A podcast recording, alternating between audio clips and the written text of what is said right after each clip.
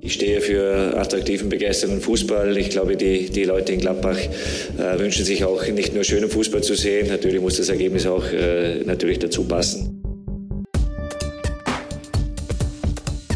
Triumphe, Höhepunkte, auch bittere Niederlagen, Kuriositäten wie den Pfostenbruch.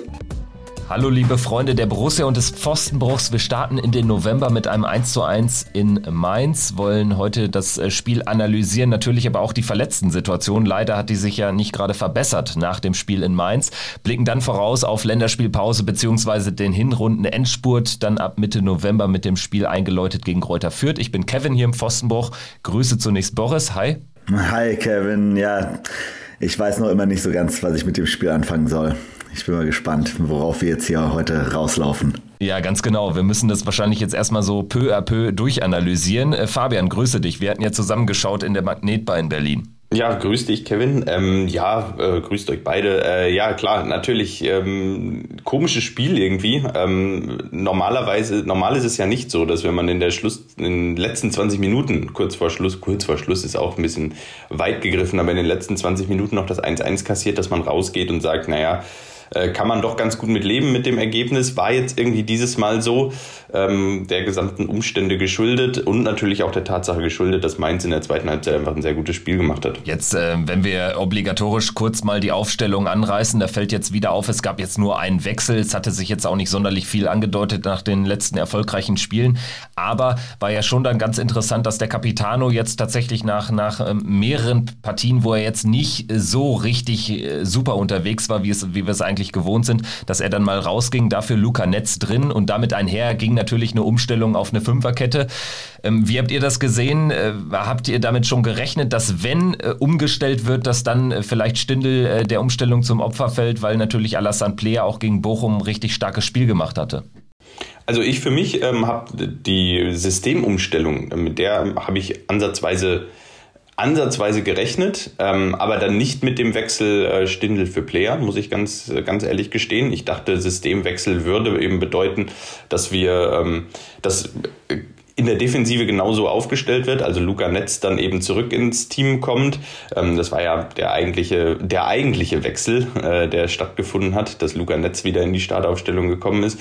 Ähm, und ich dachte, dann fällt diesem Systemwechsel Alassane Player eben zum Opfer. Ähm, und eben wir sehen Hofmann, Stindel und Embolo vorne.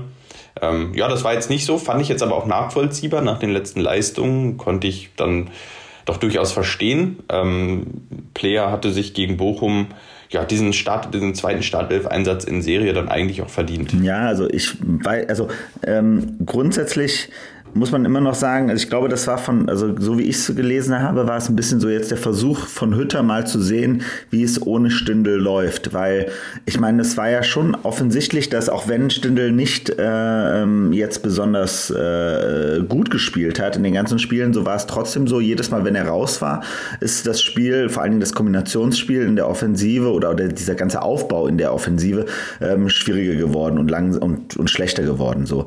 Und deshalb war das, glaube ich, der, also ich glaube, Hütter hätte ihm gerne schon vorher mal eine Pause gegeben, aber da jetzt Player eben halt endlich aufsteigende Form hat, so hat er es dann wahrscheinlich dann für sich dann äh, erklärt. Ähm, und ähm, aber grundsätzlich mit der Fünferkette so von im ganzen Ansatz her gegen, gegen Mainz, das war jetzt nichts, was mich jetzt großartig verwundert hat, weil wie gesagt, uns muss allen bewusst sein, Mainz äh, ist aktuell eine bockstarke Mannschaft in Deutschland, muss man ganz ehrlich sagen. Und das hat man auch, finde ich, sehr gut in der zweiten Halbzeit gesehen. Ja, und demzufolge machte dann, glaube ich, auch die Umstellung zurück auf eine Fünferkette Sinn gegen so eine Mannschaft. Und äh, vor allen Dingen kann ich es dann auch wiederum nachvollziehen, dass dann Player drin bleibt, weil das natürlich auch eine schwierige Message gewesen wäre, nach dessen besten Saisonspiel ihn jetzt rauszunehmen. Lars Stindl aktuell hat er nicht so den Touch und ich meine, er ist jetzt, er wird auch nicht jünger, ne? Also äh, ich denke, damit kann er dann auch mal leben, dass er dann mal draußen ist. Und ich glaube trotzdem, dass wir noch einen richtig starken Lars Stindl jetzt auch vielleicht in, in, in weiteren Partien der Hinrunde sehen werden. Ähm, ähm, grundsätzlich, äh, Boris, du hast es schon angesprochen, Mainz aktuell eine bockstarke Truppe. Das hat man ja auch äh, eigentlich von Anfang an gesehen, ohne dass sie jetzt irgendwie super gut aufgespielt hätten. Aber sie haben auch äh, das Spiel ganz gut zerstört. Es war insgesamt, fand ich, in den ersten 30 Minuten total zerfahren. Leider natürlich dann mit diesen zwei Verletzungen Elvedi, äh, wo es jetzt eine Bandverletzung an der, ich habe es mir extra nochmal aufgeschrieben, an der Gelenkkapsel Fußwurzel äh, ist und bei Embolo eine Muskelverletzung im hinteren Oberschenkel. Also die beiden Verletzungen, die passten irgendwie zu diesem zerfahrenen Spiel, fand ich in der ersten halben Stunde. Ich muss sagen, ich fand, um ehrlich zu sein, Borussia ist eigentlich, hat das Spiel gut gemacht am Anfang. Also das war jetzt überhaupt nicht so, ähm, weil, wie gesagt, also die, die Mainzer sind halt so vom Typ her eher so auf dem Level, finde ich, so ein bisschen so mit, mit Leverkusen gleichzusetzen. Die sind sehr, sehr physisch stark, ähm, haben aber dann trotzdem eine enorme Geschwindigkeit und die haben eine sehr aggressive Offensivreihe auch, die aktuell sehr, sehr torhungrig ist. So, das heißt, also ähm, das war jetzt schon so ein Spiel, wo mir, also wo ich ganz klar dachte, so, mein Gott, also da müssen wir schon echt einen guten Tag haben und wir müssen da, wir müssen gucken, dass wir den Kopf schnell nach oben bekommen. So, und ich glaube, das haben wir aber eigentlich ganz gut gemacht. Also ich fand am Anfang, klar haben die Mainzer auch viel zerstört, also auch vom, in der Art und Weise, wie sie, wie oft sie faul gespielt haben. Und ich fand es halt, was mich das, das Einzige, was mich wirklich gestört hat vom, vom Schiedsrichter, war halt die Art und Weise, wie er äh, zugelassen hat, dass um Embolo herum die Sache immer weiter äh, so ähm, aufgeheizt wurde, weil man ja einfach gemerkt hat, wie alle Spieler ihn sofort vollkommen äh, hart physisch angegangen haben. Äh, und das fand ich halt das einzige Problematische. Aber ansonsten fand ich, war das eine sehr ausgeglichene, spannende äh, erste Halbzeit. Äh, vor allen Dingen die, die ersten 25 Minuten. Das war war spannend. So, es war halt sehr, sehr physisch, aber es hat auf jeden Fall Spaß gemacht zuzugucken. Ja, es war so ein bisschen dieser offene Schlagabtausch, den wir letzte Woche ja auch prognostiziert und erwartet haben. Ähm, genau das muss man ja sagen, war in der ersten Halbzeit auch wirklich drin. Ich glaube, das Chancenverhältnis war ziemlich ausgeglichen in der ersten Halbzeit. Äh, Borussia hatte drei, vier Möglichkeiten, Mainz hatte drei, vier Möglichkeiten. Ähm, es ging hin und her. Und ähm, ja, aus meiner Sicht äh, geht Borussia dann ein bisschen glücklich in Führung, wobei man natürlich auch sagen muss, mit ein bisschen mehr Glück noch äh, geht man auch noch höher in Führung. Ähm, aber gut, vielleicht hätte man dann auch das Glück ein bisschen ausgereizt gehabt. Aber klar, ähm, diese, die, die Aktion von Robin Zentner äh, hat uns natürlich dann enorm in die Karten gespielt, äh, dass er diesen Schuss von Rami Benzebaini da aus äh, 25 Metern ähm, wirklich nach vorne zu Flo Neuhaus äh, abklatschen lässt. Ähm, ja, das ähm, war aus unserer Sicht natürlich äh, ja, einfach eine glückliche Situation. Absolut, aber wie du schon sagst, ne, auch das, das, wenn, wenn, wenn alles gut gelaufen wäre, hätten wir fast mit dem nächsten Angriff noch das 2 zu 0 gemacht mit dem Kopfball von Benze Baini. Ähm, das war wirklich eine Riesenchance. Ähm, und ähm, das war die einzige Phase, wo wir das Spiel hätten richtig, der hätte das Spiel richtig schön kippen können. Da haben sich die Mainzer dann schön irgendwie mit dem 1 zu 0 in die Halbzeit gerettet, sozusagen. Ähm, aber ja, ja, ganz genau, da hatten wir es am Haken. Ne? Also Player auch nochmal mit einem ähm, schönen Lauf durch die ähm, Abwehrreihe der, der Mainzer und dann bleibt er leider am, am quasi letzten hängen. Und wir hatten noch Tyram in der 45. plus 3 oder plus 4 mit, mit mehr oder weniger einer Einzelaktion, wurde da ganz gut freigespielt, aber hatte ja dann noch ein äh, paar Gegenspieler vor sich, äh, kriegt aber einen Abschluss. Also in der Phase hätten wir Mainz tatsächlich killen können aber wäre vielleicht auch des Guten zu viel gewesen. Trotzdem kann man jetzt, finde ich, auch nicht sagen nach der ersten Halbzeit, dass wir total vom Spielglück geküsst gewesen wären, weil dann hast du nicht solche zwei äh, Auswechslungen, solche zwei Verletzungen. Also ich meine, äh, in der Phase hätte das Spiel auch Richtung Mainz kippen können. Für die haben davon profitiert einfach. Ne? Zakaria musste nach hinten rein. Dadurch hatten wir nicht diesen bärenstarken, äh, äh, äh dieses bärenstarke Sechsermonster mit Dennis Zakaria. Und äh, Flo Neuhaus kam rein, hatte natürlich dann das Spielglück, was er jetzt auch in den letzten letzten äh, Wochen, Monaten nicht hatte. Aber trotzdem fehlte uns mit Dennis einfach dann super Sechser, der, der aktuell dann natürlich äh, so im Kader kein zweites Mal vorzufinden ist. Und das hat sich ja dann auch, fand ich, in der zweiten Halbzeit gezeigt, als Mainz dann einfach von Beginn an klar griffiger einfach war und vor allen Dingen im Mittelfeld so ein bisschen die Hoheit übernommen hat. Gerne, Boris. Ähm, also ich, ich, stimme dir absolut zu. Also in der zweiten Halbzeit hat man genau das gesehen. Ähm, Dennis Zakaria fehlt im Mittelfeld. Ähm, Flo Neuhaus hat kein allzu schlechtes Spiel gemacht. Ähm, aus meiner Sicht, das war, das war ein in Ordnung Spiel. Ähm, aber ja, es war, es fehlte halt was. Es fehlte eine gewisse Aggressivität und vor allem diese, ähm, diese Fähigkeit der Antizipation des äh, gegnerischen Spiels. Äh, die fehlt komplett. Ähm, da hat Borussia sich dann zu stark zurückgezogen. Dennis Zakaria ist ja doch ein Spieler, äh, wenn der Gegner in Ballbesitz ist, macht er eher drei Schritte nach vorne statt drei zurück. Und ähm, Florian Neuhaus macht es genau umgekehrt. Der macht eher die drei zurück und dann stehst du auf einmal viel, viel tiefer hinten drin. Und äh, das ist uns so ein bisschen zum Verhängnis geworden in der zweiten Halbzeit. Genau, also ich fand jetzt nur eben halt, also was, was mir einfach nochmal auch in der ersten Halbzeit, auch in der Situation dann halt, als äh, Dennis in die äh, Innenverteidigung gewechselt ist, was mir da nochmal sehr bewusst geworden ist, ist, wie stark äh, Manu Kone eigentlich jetzt schon ist. Ne? Also vor allen Dingen, wie stabil der Junge ist. Das ist ja die Sensation. Also der ist ja, dass der jetzt schon ein, zwei richtige Topspieler hat, ist auf der einen Seite, aber der schafft es trotzdem auch so, jedes Spiel immer so in dem absoluten Top, auf Top-Niveau zu performen. Und das ist dauerhaft jetzt wirklich über jedes Spiel hinweg. Und ähm, das ist mir jetzt gegen, gegen Mainz auch wieder enorm aufgefallen, wie zentral der Junge jetzt mittlerweile schon ist und wie viel Ballsicherheit und wie viel Ruhe der reinbringen kann mit seinen Aktionen und trotzdem halt mit dieser enormen Aggressivität, die er auch an den Tag legt. Und da merkt man auch den großen Qualitätsunterschied zu einem Flo Neuhaus. Also das ist halt wirklich bei Flo Neuhaus, weißt du einfach, der ist defensiv, fehlen da locker 30 Prozent äh, Aggressivität. Ähm, der ist zwar technisch sehr, sehr stark und hat ein schönes Auge und äh, kann auch eigentlich groß, gut aus der Distanz schießen, aber das kann Manu Kone alles auch. Also das ist halt so der Punkt. Also der ist halt für mich so...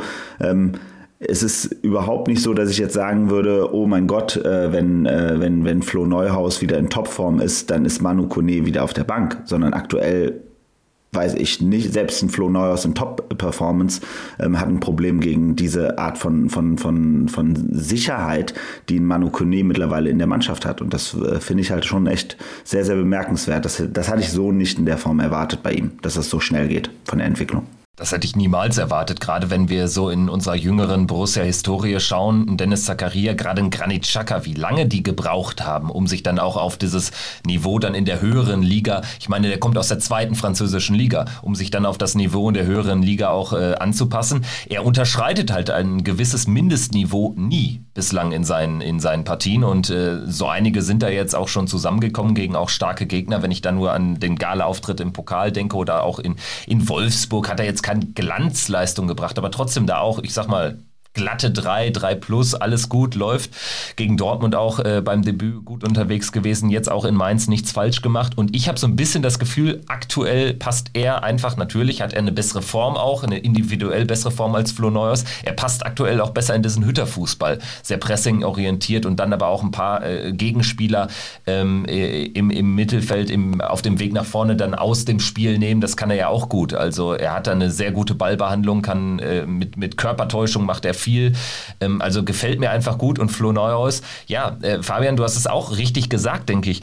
Er hat jetzt ja kein schlechtes Spiel gemacht. Das Tor gemacht, nimmt da ein bisschen Selbstvertrauen mit, aber in der zweiten Halbzeit leider fehlte uns da tatsächlich die Wucht im Mittelfeld und würde ich aber auch noch äh, erwähnen wollen, es fehlte uns auch äh, mit Embolo vorne, der einfach in der Situation, gerade auch, ich meine, es, äh, er hat jetzt nicht die vielen Chancen oder so gehabt, äh, eigentlich gar keine, aber trotzdem glaube ich, bei 1-0 ist Embolo auch wichtig äh, als einer vorne, der dann Bälle richtig festmacht, weil das ist Tikus Thuram nicht wirklich gelungen und Alassane Player auch nicht. Ja, wobei sie schon ein paar äh, Fouls gezogen haben. Das war der Vorteil gegenüber dem Spiel, fand ich, zu, ähm, zu Bochum Bochum ähm, haben sie wesentlich, hat, hat diesmal Tikus es wieder geschafft, wieder einige Fouls we we wenigstens zu ziehen und damit wieder ein bisschen Ruhe in ein paar von den Angriffen reinzubekommen, wo wir dann wieder ein bisschen Zeit gewonnen haben. Das war eigentlich schon ganz, ganz gut, aber definitiv, also bei Tikus, wobei, um ehrlich zu sein, bei Tikus war für mich gestern, äh, nicht gestern, sondern Freitag, äh, das erste Mal das Gefühl wieder, wo ich das Gefühl habe, der kommt langsam wieder zurück. Also der hat wieder ein bisschen den Schwung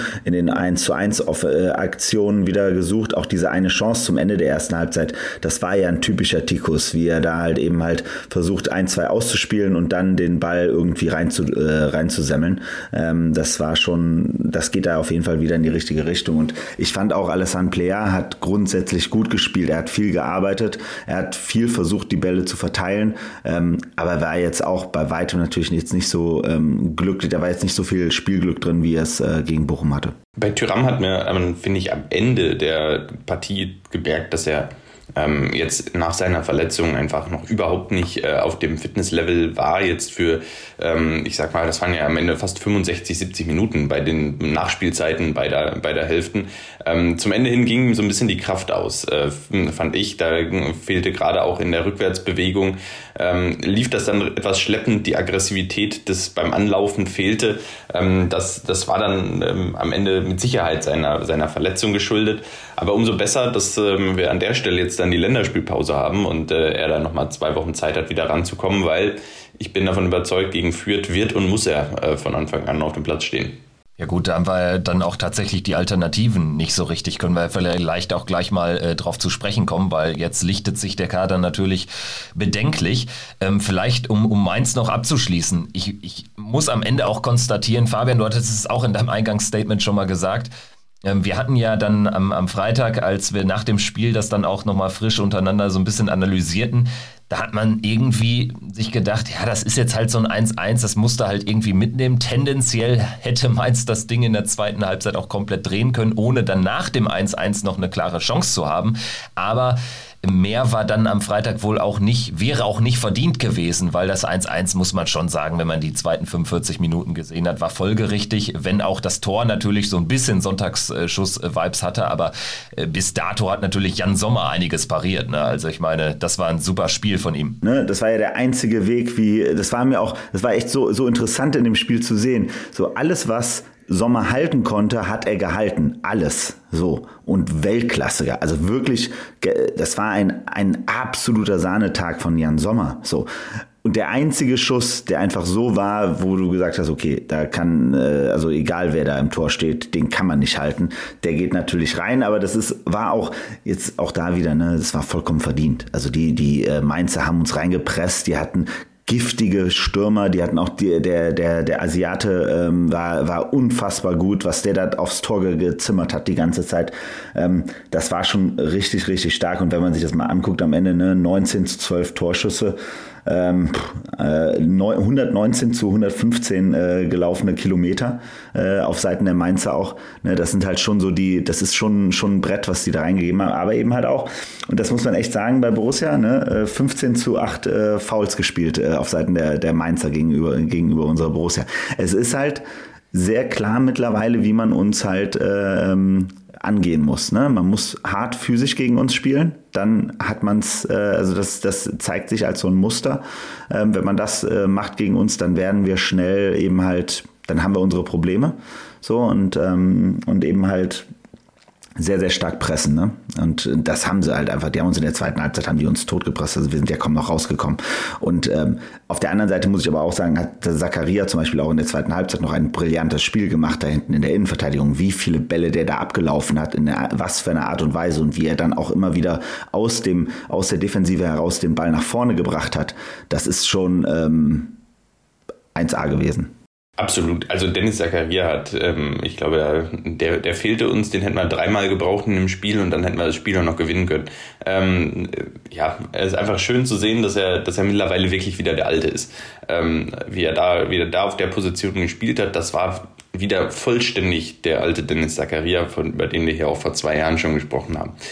Ähm, ich finde so ein bisschen, ähm, so dieses gegen uns spielen und wenn man uns hoch anläuft, ähm, sehr stark ins, ins Pressing gegen uns geht, ähm, haben wir Probleme so, so zum Teil richtig, weil ähm, ich fand jetzt gegen die Truppe, die am Ende gegen Mainz auf dem Platz stand, gilt das, aber ich habe so ein bisschen das Gefühl, wenn wir in Bestbesetzung sind, ähm, dann finden wir gute Lösungen auch in den Situationen. Das hat mir in den letzten Wochen eigentlich mal so gut gefallen, wenn wir in Bestbesetzung gespielt haben, dann haben wir mittlerweile auf viele, viele Situationen Lösungen und für viele Situationen Situation Lösungen gefunden. Und das ist eben diese Weiterentwicklung, die ich gerade sehe unter Hütter. Ähm, die die passiert noch nicht, wenn wir jetzt gerade acht Ausfälle haben. Dann, ähm, dann bekommen wir Probleme, klar, aber ich denke, das muss man jeder Mannschaft auch zugestehen, dass man nicht jeden Spieler eins zu eins ersetzen kann. Aber ich finde, in, im Großen und Ganzen ähm, gefällt es mir schon, dass wir, dass Borussia sich da einfach, einfach einen Schritt nach vorne gemacht hat. Und ähm, ich hoffe, dass sie das auch dann bald in Vollbesetzung öfter zeigen können. Äh, noch sind wir da ein paar Meter von entfernt denke, dass dieses 1-1 am Ende sich jetzt auch nicht dazu eignet, hier irgendwie wieder eine Trendumkehr zu sehen. nachdem es jetzt wirklich bergauf geht. Also Mainz spielt aktuell oder wir erwischen Mainz auch einfach in, in deren Top-Phase.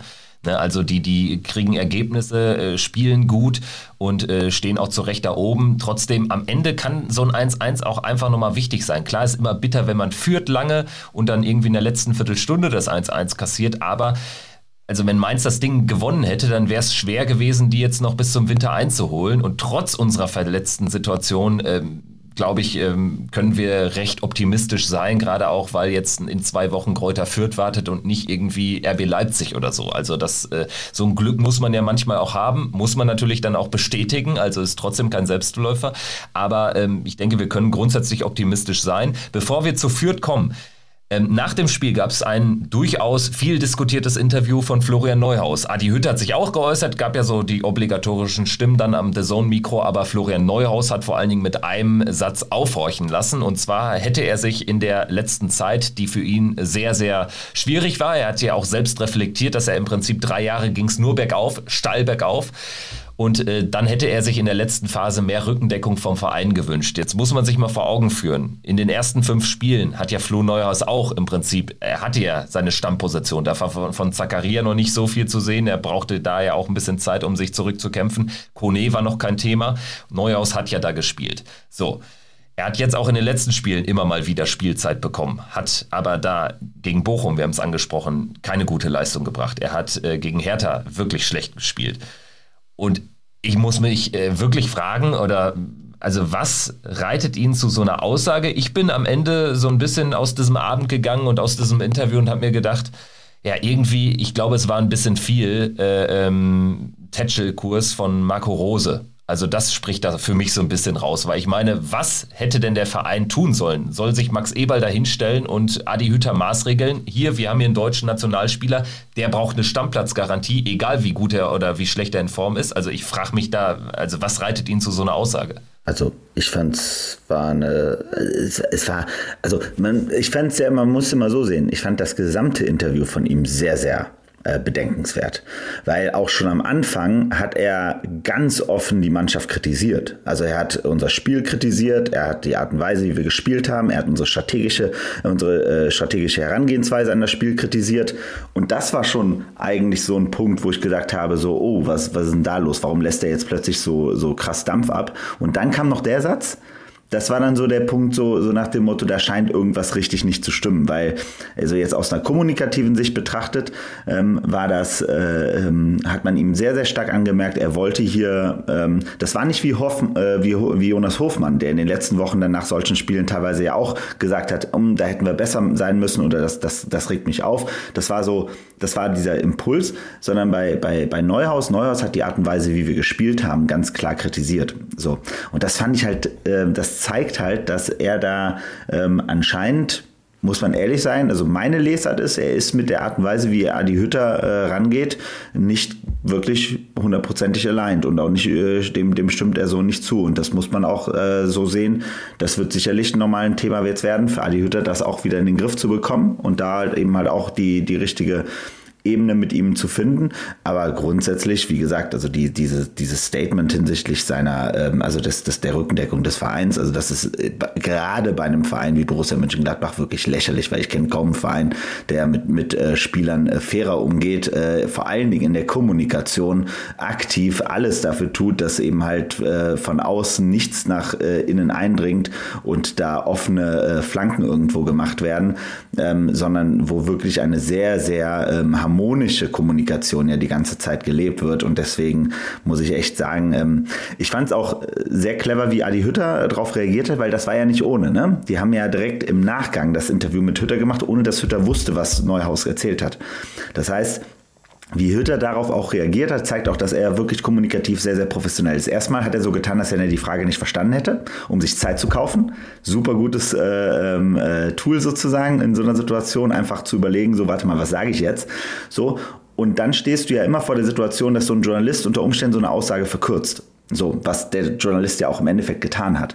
So, und darauf dann trotzdem eben halt sauber zu reagieren, ruhig zu reagieren und auch sehr, sehr, ähm, äh, ja, trotzdem, aber von seiner Seite auch sehr, sehr dominant zu reagieren, das war sehr, sehr wichtig aus meiner Sicht, weil er braucht jetzt eben halt auch ganz klar den Respekt bei allen, dass er sich jetzt nicht hier von einem, äh, einem Flo Neuhaus, der ein, ein Abstaubertor schießt, ähm, äh, jetzt so tun lässt, als wenn er jetzt gerade den unseren, unseren absoluten Rohdiamanten auf der äh, Bank versauern lassen würde.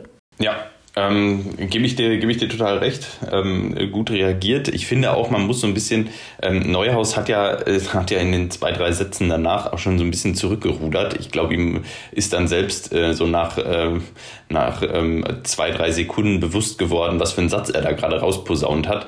Ähm, ich glaube, das, das würde ich ihm noch ein bisschen zugute halten, ähm, dass er, ich glaube, dieser, sich dieser Wucht dieses Satzes äh, im ersten Moment gar nicht so bewusst war, sondern ähm, dass er so ein bisschen dachte, oh ja, ähm, dann, dann ist er zurückgerudert und hat gesagt, ja gut, ist vielleicht auch ein bisschen Wunschdenken. Ich meine, ist natürlich auch Wunschdenken. Ich meine, mehr Rückendeckung vom Verein kann er sich ja gerne wünschen. Ähm, wünschen kann man sich vieles und wünschen kann man sich alles. Ähm, aber es ist nochmal eben auch nicht realistisch im Profigeschäft. Und ich, das hat er ein bisschen dann auch selber nochmal eingeordnet. Ja, war einfach, glaube ich, so ein Satz, wo er, wo er selber gemerkt hat, das war jetzt nicht, mein, nicht meine Sternstunde. Äh, vielleicht war ein bisschen, äh, natürlich, da steckte schon ein bisschen was drin ähm, an Brisanz. Ich will das jetzt nicht komplett entschärfen und nicht komplett rausnehmen, äh, weil ähm, ein Funken Wahrheit war mit Sicherheit drin und ein Funken Unzufriedenheit und ähm, ähm, ja, Unverständnis der gesamten Situation gegenüber war da drin, das ist ganz klar.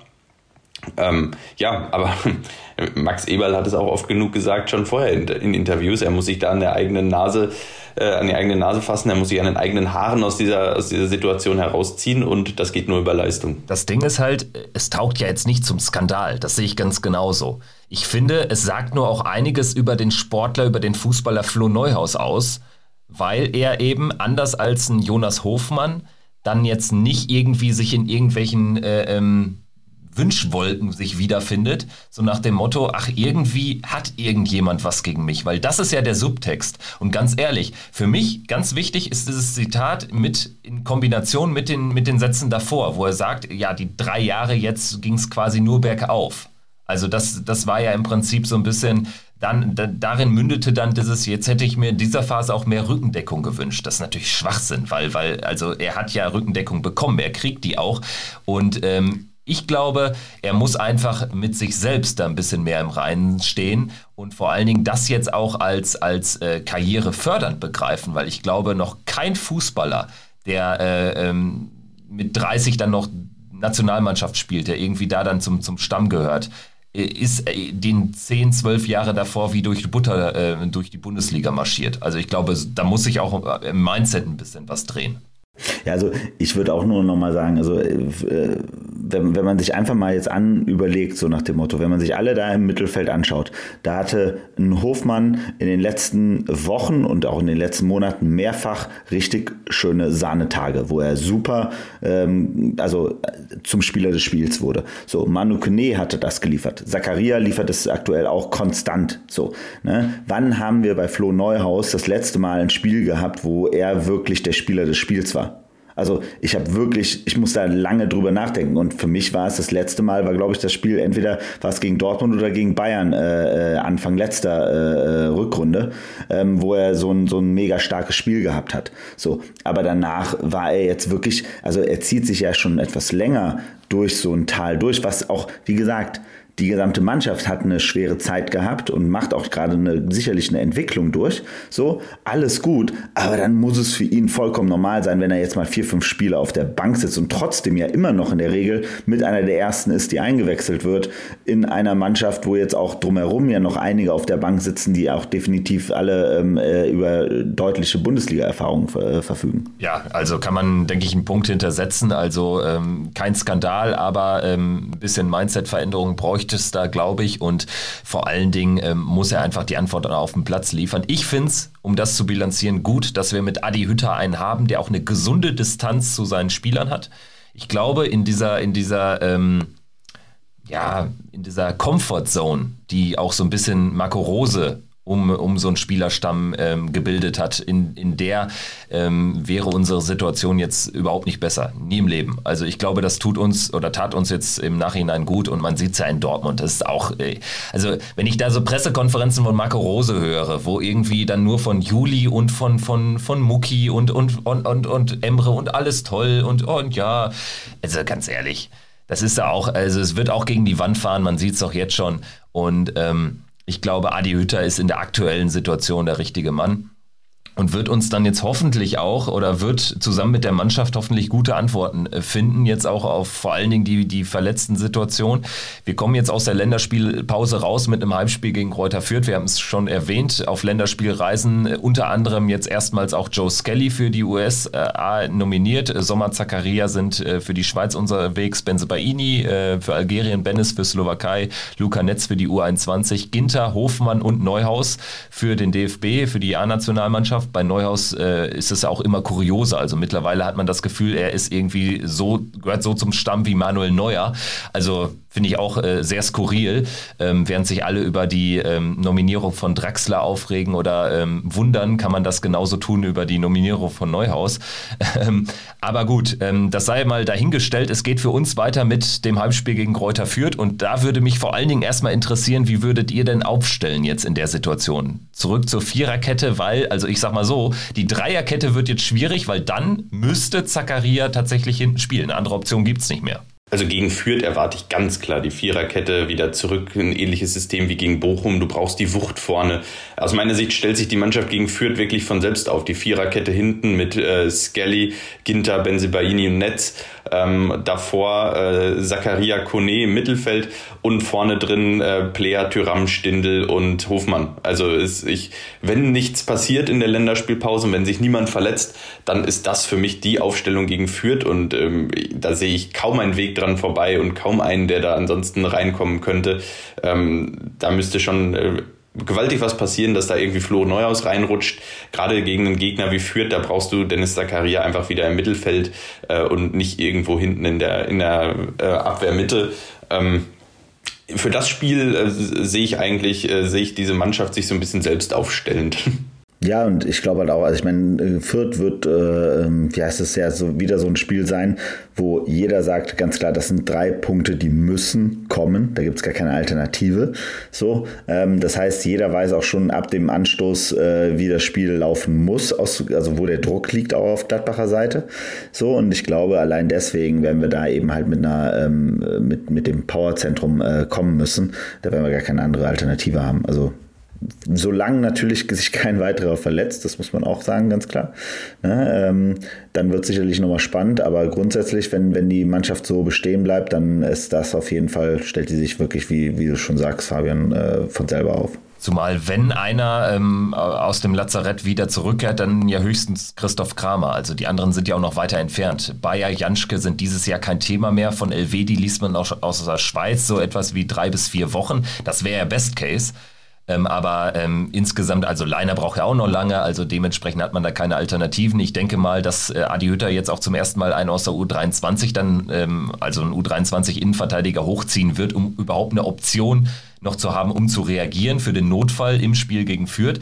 Ansonsten äh, ganz allgemein, klar, Pflichtsieg, da müssen wir irgendwie die drei Punkte im Borussia Park belassen. Und ich glaube, ähm, mit Viererkette hätten wir auch die, äh, ähm, wir hätten einfach mehr offensive Power auch auf dem Platz. Und führt, ist ja auch jetzt häufig eine Truppe, die hat dann auch schon mal ein Tor gemacht aus, auswärts, aber sie kriegen halt unfassbar viele. Und deswegen, ich würde da eher auch das Heil in der Offensive suchen, das ist ja auch eher so der Ansatz von Hütter und seinen, seinen, äh, seinen Trainerkollegen, von daher ähm, muss der Dreier sein, dann hätten wir 18, fünf Spiele vor Ende der Hinrunde. Und wenn ich das so ein bisschen hochrechne bei den Heimgegnern führt Frankfurt Freiburg.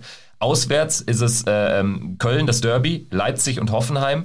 Ich wäre äh, sehr fein damit, wenn wir jetzt irgendwie 10 Punkte holen, auch in Anbetracht der Lage und mit 25 in, in, in die Pause gehen, weil dann 25 mal 2, 50, dann spielst du auf jeden Fall um Europa mit. Also ich denke, das muss so, so ein bisschen das Ziel sein für, für die letzten Spiele. Ganz klar. Ähm, da sollte es jetzt hingehen. Ähm ganz, ganz wichtig, diese drei Punkte gegen Fürth im Borussia Park zu lassen. Da führt kein Weg dran vorbei. Da führt kein Weg dran vorbei. Wirklich. cool. Gut, ich denke, dann, dann haben wir es auch für heute. Wir melden uns dann in zwei Wochen wieder nach dem Spiel gegen Reuter Fürth. Bedanken uns fürs Zuhören und ähm, ja, gehabt euch wohl. Bis zum nächsten Mal. Macht's gut. Ciao. Ciao. Triumphe, Höhepunkte, auch bittere Niederlagen, Kuriositäten wie den Pfostenbruch.